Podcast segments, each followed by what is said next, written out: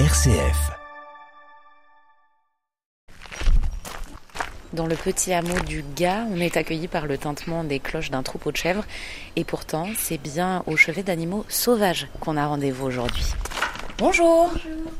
Allez, je vous laisse avec Mireille. Mireille Latier, directrice du Ticodrome. Merci de nous accueillir. Donc le Ticodrome, c'est Centre de soins pour Centre animaux soins. sauvages. Bon, cette question-là, je sais qu'on vous la pose tout le temps. Pourquoi le Ticodrome? Euh, Qu'est-ce que ça désigne? Le Ticodrome, c'est le nom d'un oiseau qui vit dans les falaises. Donc c'est vrai que le grand public le connaît pas bien. Là, il est représenté par le logo. Donc c'est un oiseau qui a de très belles couleurs. Le lieu est aussi euh, très particulier. C'est une petite maison en pierre. euh, on a des grands escaliers, un petit peu comme des perchoirs là où se trouve votre bureau, par exemple. Est-ce que vous pouvez nous parler un petit peu de ce lieu-là? Cette maison, c'est une maison qui appartient à la société Vika, en fait euh, installée sur leur euh, toute première carrière d'exploitation, qui nous est mise à disposition pour euh, 69 ans. On est quand même bien situé à la sortie de l'agglomération, accessible en transport en commun, en haut d'un hameau et après c'est la forêt, la falaise, euh, il y a des milieux assez variés. Donc on est quand même euh, très content d'être là. Le but de ce centre de soins, c'est que des particuliers qui peuvent trouver des animaux sauvages blessés dans leur jardin, sur le bord de la route, peuvent vous prévenir. Ils seront amenés ici pour être soignés, tentés d'être sauvés. C'est ça. On a entre 1900 et 2000 animaux par an. On a une très grande diversité d'espèces. On a plus de 120 espèces différentes par an. Donc en gros, on va de, de la pipistrelle, qui est une petite chauve-souris assez commune, à euh, l'aigle royal, le vautour fauve, en passant par euh, les rapaces diurnes, les rapaces nocturnes, beaucoup de passereaux, des martinets, des hirondelles, des corvidés, enfin voilà. Qu'est-ce qui les amène, ces animaux, euh, ici? Quelles sont les causes euh, Les collisions avec des voitures, euh, pour les oiseaux peut-être des vitres, la chaleur? Qu'est-ce qui peut pousser un animal à, à arriver au ticodrome? De ce qu'on identifie, parce que c'est pas toujours facile d'identifier et d'avoir l'historique de ce qui s'est passé, c'est des, blessures, des chocs, des traumatismes euh, liés aux activités humaines. Donc il y a tout ce que vous avez cité, il y a aussi euh, le ramassage euh, des jeunes animaux. Alors parfois c'est à tort, parfois c'est pas à tort. Les gens peuvent trouver par exemple des jeunes hérissons qui eux ne sont pas blessés, mais on voit qu'à leur âge, ils ne devraient pas être trouvés dehors et que la mère s'est certainement fait écraser quelque part. Donc c'est une conséquence indirecte d'une activité humaine. Mais euh, oui, il y a aussi le braconnage d'espèces euh, protégées. Il y a vraiment une multitude de causes et c'est souvent les causes traumatiques. Parfois la convalescence peut durer longtemps, euh, plusieurs mois, en fonction de la gravité du problème, du temps de rééducation, mais voilà. Soigner les animaux, bien sûr, mais ensuite, y a l'étape suivante, quand ils vont mieux, c'est de les relâcher dans la nature, dans leur état sauvage, dans leur état naturel. Comment ça se passe? Oui, oui, c'est le but, euh, l'unique but des centres de soins en fait, hein, c'est de tendre toujours vers euh, se relâcher. Vu la cause et la nature des blessures, euh, le fait qu'un animal sauvage qui est blessé n'est pas forcément trouvé dans les premières heures après sa blessure, de son état général, etc. On relâche à peu près un animal sur deux, parce que les animaux qu'on doit relâcher doivent avoir retrouvé 100% de leurs facultés en fait. Vivre dans la nature, c'est difficile. Euh, il faut survivre à un hiver, il faut survivre à une migration, il faut être en mesure encore de pouvoir chasser ou au contraire fuir un prédateur. Il faut être des super athlètes en fait quand on a un animal sauvage dans la nature. Et malheureusement, si les blessures ont provoqué un handicap qui euh, minimise euh, ses chances de survie, euh, la réglementation nous impose de faire réaliser l'euthanasie par un vétérinaire en fait. Si on va au diagnostic, là, l'infection est trop avancée, qu'il récupérera jamais euh, toutes ses facultés, là la décision elle est prise tout de suite au diagnostic. Si on estime au diagnostic qu'il y a une chance, euh, ben on tente. Et quand on arrive à les sauver, alors, ces animaux? Il y a quelques années, on a reçu euh, un gypaète barbu femelle qui venait de Haute-Savoie. On a gardé deux semaines en soins, qui a été relâchée et équipée d'une balise. Donc elle émet toujours sa balise et on sait ce qu'elle devient. On a vu qu'après, euh, elle a parcouru beaucoup de distance autour du massif du Mont Blanc. Elle est allée jusqu'en Italie, etc. Et elle s'est pas refixée sur son territoire avec le mâle euh, qu'elle avait. Par contre, euh, cette année, elle, s'est refixée avec un autre mâle et elle a à nouveau fait un petit. Et voilà, c'est quand même un- une femelle qui a 24 ans. Bah, un gypaète qui se reproduit, c'est toujours important. Et d'avoir participé à sa convalescence et à sa... Pour une nouvelle vie euh, avec un nouveau mâle, avec euh, plus jeune. plus jeune en plus. Il y en a qui s'embêtent pas. C'est l'heure du repas pour les pensionnaires du centre. Là, on va aller se mettre à table avec les martinets. Est-ce que peut-être il y a un niveau de décibels à respecter? Il faut peut-être pas parler très fort. Ouais, dans les locaux, on essaie d'être euh, assez calme, on parle pas trop fort. On essaie de chuchoter aussi parce que bah il y a des animaux en volière, même en extérieur, on essaie de faire attention. On crie pas trop dans les locaux. Anaïs, c'est les martinets, tu m'entends Donc là, c'est quoi que vous leur donnez à manger? Surtout des grillons et puis euh, une demi-teigne aussi pour l'apport en protéines. Et c'est le seul oiseau euh, qu'on peut nourrir à l'extérieur avec euh, du coup la cage ouverte parce que c'est une espèce qui décolle pas seule du sol. Donc il n'y a pas de risque d'échapper. En fait, il y en a deux dans le carton et il y en a un qui est en gavage parce qu'en fait, à force, quand ils deviennent trop âgés, ils arrêtent de prendre au doigt, mais ils sont trop maigres pour voler. Du coup, faut les gaver un peu. Parce que vous voyez, par exemple, celui-là, il est beaucoup plus petit que l'autre et pourtant, il veut pas prendre euh, au doigt. Il fait sa crise d'adolescence en fait. C'est un peu ça. C'est bien après, parce que ça veut dire qu'ils sont. Tant qu'ils mangent au doigt, on peut pas les relâcher. Parce que ça veut dire qu'ils sont pas encore assez, euh, assez grands dans leur tête pour partir. Là, les petits cris, c'est quoi? C'est des cris de protestation? Bah lui par exemple il veut pas être nourri euh, au doigt. Du coup il essaie de se cacher sous l'autre et puis euh, d'exprimer qu'il veut pas trop qu'on rentre euh, dans le carton. Vous avez mis une petite protection sur votre index. Vous prenez l'insecte dessus et vous lui mettez dans la bouche. Ah bah en fait on lui met devant et puis on attend qu'il gobe. Alors des fois ils ils arrivent à prendre juste l'insecte mais souvent ils gobent tout le doigt en fait. Parce que dans la nature ils- les parents amènent le bec et ils gobent le bec des parents en fait. Et alors, ils ont des petits scotch sur le dos, c'est leur numéro d'identification, c'est ouais ça c'est pour les identifier. Il y en a déjà beaucoup qui sont repartis. C'est une bonne nouvelle pour le C'est coup. une bonne nouvelle. ouais. Et donc là, ceux-là, ils sont en bonne voie de pouvoir repartir dans pas trop longtemps, du coup. Ouais, ceux-là ils sont pas mal, ils ont des belles plumes. euh, En fait, il faut que les plumes euh, des ailes là, elles dépassent beaucoup, au moins d'un centimètre des ailes de la queue pour qu'ils puissent euh, voler correctement. Surtout sur les martinets parce que c'est une espèce qui passe euh, quasiment toute sa vie en vol, sauf quand il y a des petits. Donc euh, c'est-à-dire qu'ils vont se reproduire en vol, ils vont manger en vol, ils vont boire en vol et ils vont aussi dormir en vol. C'est lui. Donc lui, il part au gavage, c'est ça? C'est ça. Est-ce que je peux vous accompagner? Bien sûr. Donc là, ça se passe comment? Vous allez lui donner à la pince? Il va juste avoir l'envelopper pour euh, pas euh, les plumes. Et après effectivement on lui ouvre le bec et puis on lui met à l'intérieur. Et euh, en fonction de s'il est décidé ou pas, et bah, il va avaler tout de suite ou il va recracher, ce qui arrive parfois.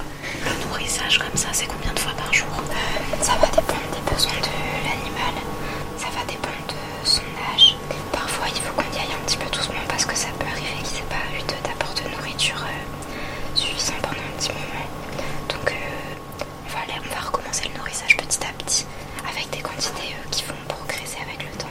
Bon là, il a pas l'air de se faire trop prier aujourd'hui. Non, ça va, ça va, pas désagréable. On va laisser tout le monde euh, digérer tranquillement et vite rejoindre Margot à la nurserie pour l'allaitement des écureuils. Donc là, vous préparez donc ce qu'ils vont manger, c'est quoi? C'est du lait pour chat en fait, qu'on mélange avec ce qu'on appelle du rover digeste. C'est ce qui leur permet de digérer. Il y a même un petit, euh, un petit chauffe-biberon comme pour les bébés. Donc là, il est assez grand, il a les yeux ouverts, il a des poils, il n'a pas encore la queue caractéristique en S des écureuils qui sont plus âgés que lui. Je vais essayer de l'amener au biberon pour que petit à petit, en fait, il comprenne qu'il faut y aller tout seul, ce qui permet moins de manipulation. Je vois qu'il a des petites noix aussi. Oui, de la poudre de noix noisette euh, mélangée dans un peu de lait, justement pour l'attirer vers le solide en fait. Et ce qu'on appelle du mix c'est des noix, noisettes, tout ouvert pour l'instant. Et il n'a pas encore la force nécessaire pour casser. Mais ça l'entraîne déjà. Comment est-ce que tu veux qu'on fasse pour le rouge-gorge Parce qu'il a son bec qui est tout cassé. Il a pas l'air d'avoir très faim en tout cas. Il faut qu'il mange parce que là, il est en pleine croissance, il faut vraiment qu'il prenne du poids. Ça y est. Bien compris.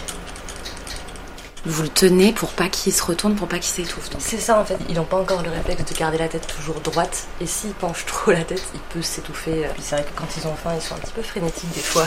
Une petite noix quand même pour la route. Vous attendez qu'il soit devenu euh, adulte, en tout cas euh, mature pour les relâcher? Oui, alors déjà qu'ils aient plus besoin de boire du lait, qu'il n'y ait plus aucune plaie, plus euh, aucune maladie, plus rien vraiment, qu'ils soient facilement effarouchés par les humains, parce que bah, forcément le fait de les nourrir comme ça, ça fait qu'ils n'ont pas trop peur de nous. Donc assez souvent on passe par une phase euh, où ils sont en extérieur, tout seuls, et euh, où ils apprennent en fait à avoir peur des hommes pour qu'il leur arrive rien plus tard. Mais ça se fait assez rapidement. Mais pour l'instant, j'ai l'impression que c'est l'heure de la sieste. Oui, souvent c'est l'heure de la sieste. Le petit nouveau euh, Loire a mangé tout sur les deux familles à distance. Vous l'avez peut-être entendu, les bénévoles et les soigneurs communiquent par radio tout au long de la journée depuis leurs infirmeries respectives. Mais là, il va bientôt être 14h30. L'équipe du matin qu'on a suivi va partir manger et celle de l'après-midi va prendre le relais. Parce qu'on fonctionne en deux équipes. En gros, c'est 12 personnes le matin et 12 personnes le soir. Et donc là, ces tableaux, c'est, euh, j'imagine aussi un moyen de communiquer entre les différentes équipes. Alors sur ce tableau, on va trouver euh, les animaux qu'on a dans la salle de soins avec leur numéro et ensuite le nombre de fois qui, où ils vont être manipulés, tout ce qui est euh, médication, s'il y en a qui ont des médicaments et combien de fois par jour euh, on, les, on leur donne. On met des heures pour euh, savoir à quelle heure euh, la personne doit revenir pour le nourrir ou pour euh, donner les médicaments. Et là ici, il y a tout ce qui est euh, pensal. En gros, c'est les soigneuses qui euh, bah, vont venir faire un petit check pour voir si tout va bien et si tout ce qui est mis en place euh, fonctionne. Du coup, euh, ce matin, le hérisson, il était chez le veto. Et il y en a un autre qui a été relâché. C'est trop cool. Parfait. Moi, du coup, c'est Lorena et j'ai 20 ans. C'est un petit peu le, le job rêvé, ça, non euh, À 20 ans, de s'occuper des animaux comme ça? Pour moi, oui, parce que bah, j'ai toujours voulu m'occuper un peu d'animaux et travailler dans le domaine. Je recommande, ne serait-ce que du bénévolat ou faire quelque chose dans le domaine animal si on aime vraiment ça. Ça nous fait grandir. Tous les jours, on en apprend. Non, franchement, c'est une super expérience. Et ça consiste en quoi alors? Bah, du coup, en tant que bénévole, de manière générale, on, on leur donne de l'alimentation, on les nourrit. Ça peut être de une fois par jour à six fois ou même toutes les deux heures, toutes les une heure. On est amené aussi à les soigner. S'ils ont des plaies, on les désinfecte. Euh, Il y a des choses que nous, on peut pas faire parce que c'est réservé aux soigneuses, comme la pose de points ou même euh, certains gros soins qu'on n'a pas les capacités à, à faire. Et aussi, euh, je fais bah, une journée à l'accueil en médiation animale, c'est-à-dire que je réponds aux appels et j'essaie de voir euh, bah, les animaux à rapatrier, Est-ce que vous avez, euh, depuis le début de votre travail ici, un petit moment, une petite anecdote qui vous a marqué, un, un animal un petit peu rare? Bah, on a eu un petit martin pêcheur qui était super beau et c'était vraiment moi j'en avais jamais vu d'aussi près. C'était vraiment un moment privilégié. Mais euh, moi pour la petite anecdote, j'adore les écureuils, les bébés surtout. Et donc euh, bah malheureusement quand ils arrivent, bah ça me fait un peu de la peine qu'ils soient là, mais euh, quand ils sont là, j'essaie de les sauver au maximum. Et justement, c'est pas un petit peu difficile en tant que bénévole Peut-être on n'est pas forcément euh, formé à, à parfois de pas arriver à, à sauver les animaux. On essaie de pas s'attacher trop parce qu'on sait qu'ils vont être relâchés et qu'il faut pas qu'on les imprègne, faut pas qu'ils se souviennent de l'homme comme de quelque chose de pas nuisible, faut qu'on quand même qu'ils se souviennent que, que ça peut être dangereux. Mais c'est vrai que voilà, quand on les relâche, ça fait toujours un petit pincement au cœur, même si on sait qu'ils seront mieux dans la nature. Puis quand ils meurent malheureusement, bah, il faut garder en tête qu'on a fait ce qu'on a pu. Dans tous les cas, il aurait pas pu survivre. Donc là, on est dans l'accueil, on prend tous les appels. Donc en gros, on a 5000 appels par an quand même, c'est énorme. On rend toutes les infos de, des appels téléphoniques, de- des animaux en soins. On a un registre informatisé pour avoir une traçabilité de tout ce qui se passe en fait. Et ensuite, on passe dans différents secteurs. Donc les animaux en attente de diagnostic, on les met dans des éleveuses qui sont là.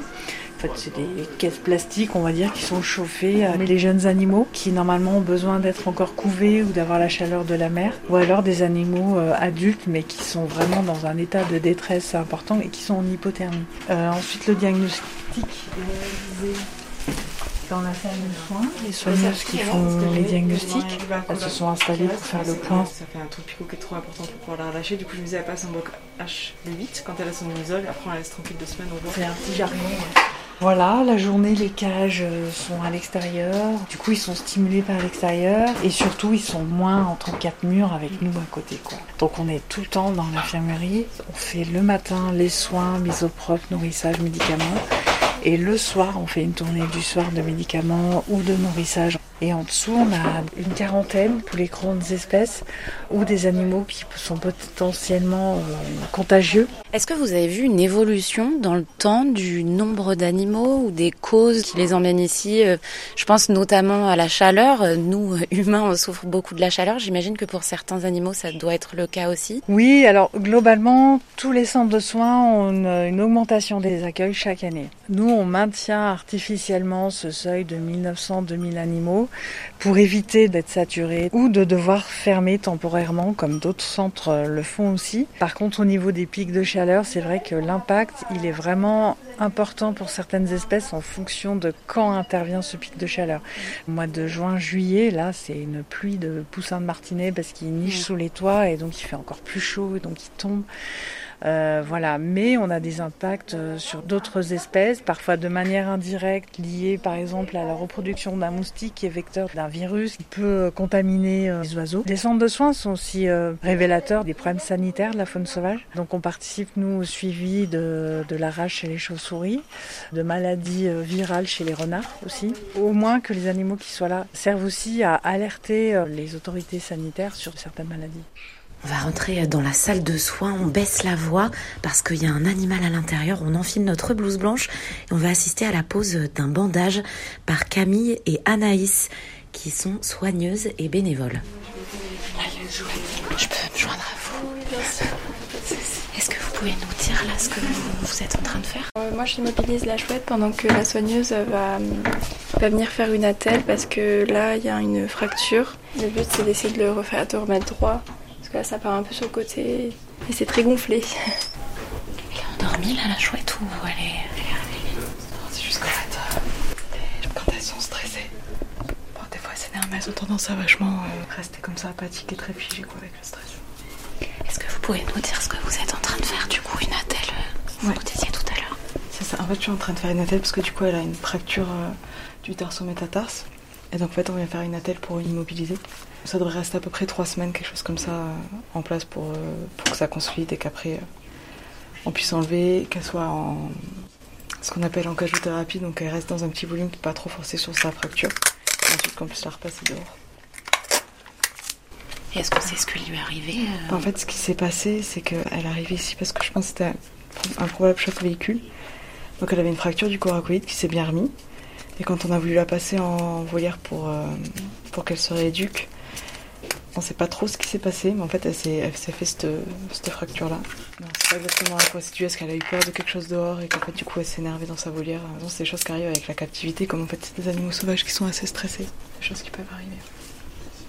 Puis on voit que ça nécessite euh, pas mal de minutie. C'est une toute petite attelle, il y a des toutes petites seringues, tout est tout petit. Bah, c'est vrai qu'elle a, elle a des petites pattes. Je parle assez doucement, c'est que on fait vraiment attention quand on a des animaux euh, qui sont avec nous de pas trop les stresser parce que c'est quelque chose qui est vraiment pas bon pour eux. Et c'est quand même des animaux sauvages qui sont très stressés en notre présence.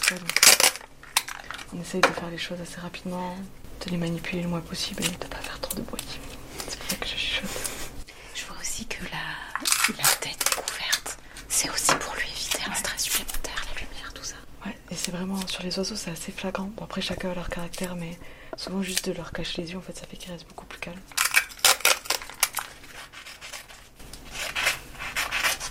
Là, je sais pas si vous voyez, mais son os a un angle. Il est un peu dévié, donc en fait, l'idée aussi de mettre des attelles, c'est d'essayer de redresser ça.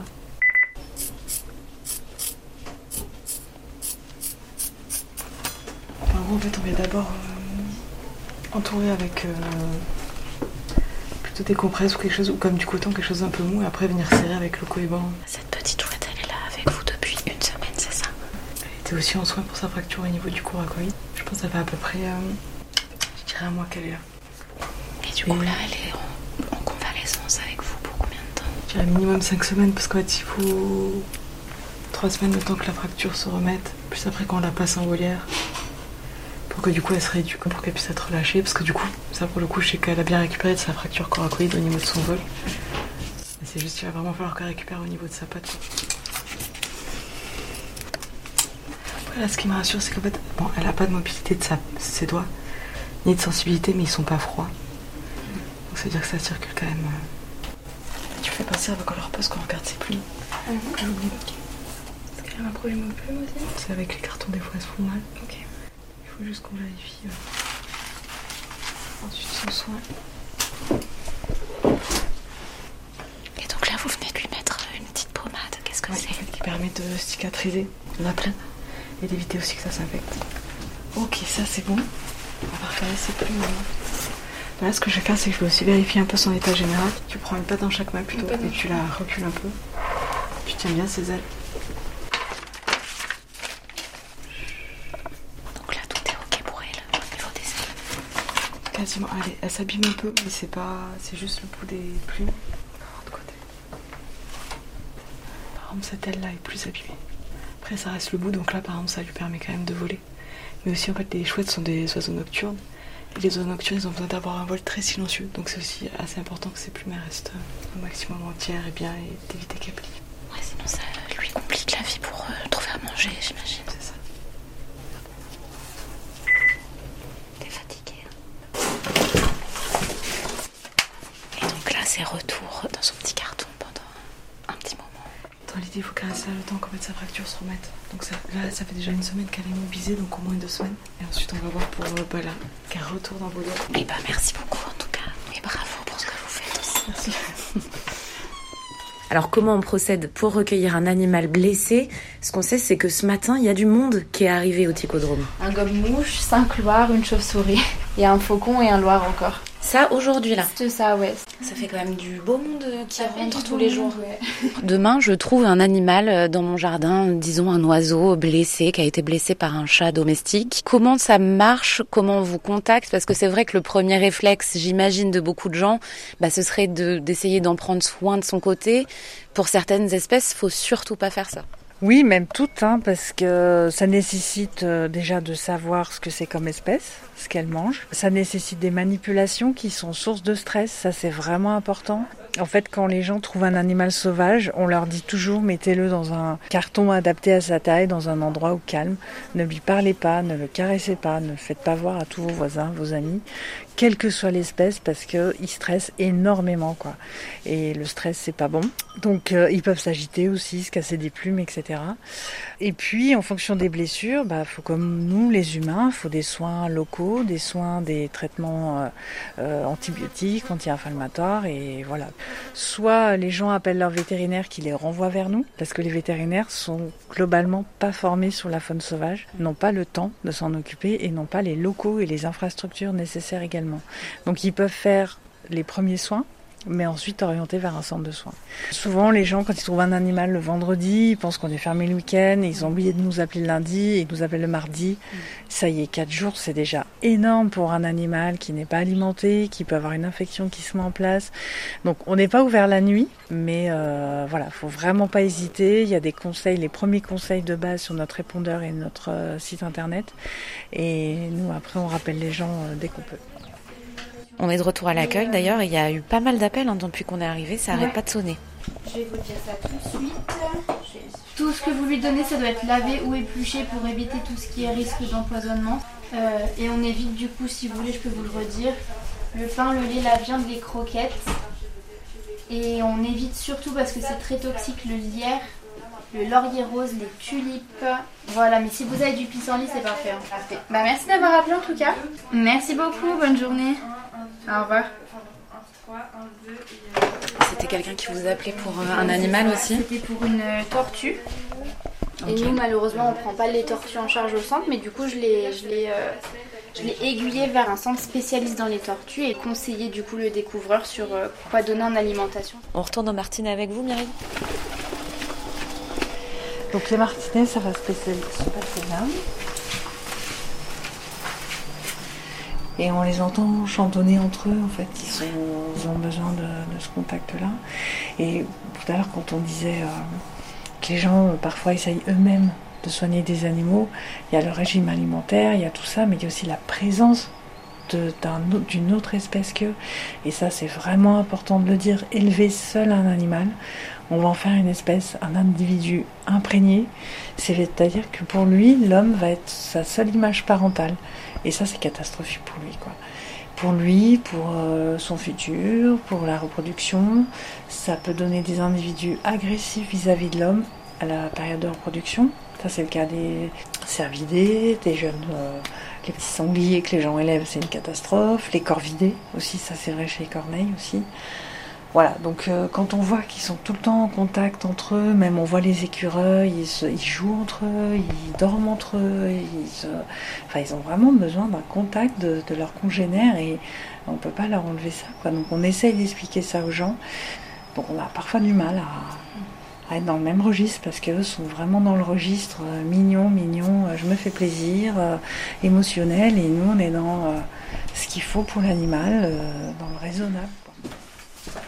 Ah, là, il y a un monsieur avec une boîte à chaussures. Merci beaucoup de vous être déplacé. Bonne journée. Vous êtes venu déposer un animal Oui, une chauve-souris qu'on a récupérée de notre domicile. hein. Et On vous a- l'avez trouvé mal en point Bon, prédation de chat. Voilà, donc euh, elle volait, puis elle ne volait plus quand on l'a récupérée, euh, quand on l'a retrouvée le lendemain. Donc euh, voilà, on l'a mis dans une petite boîte, on a regardé un petit peu les premiers gestes à mettre en place. On va demander des nouvelles d'ici à 48 heures à peu près avec le numéro qu'on a reçu là.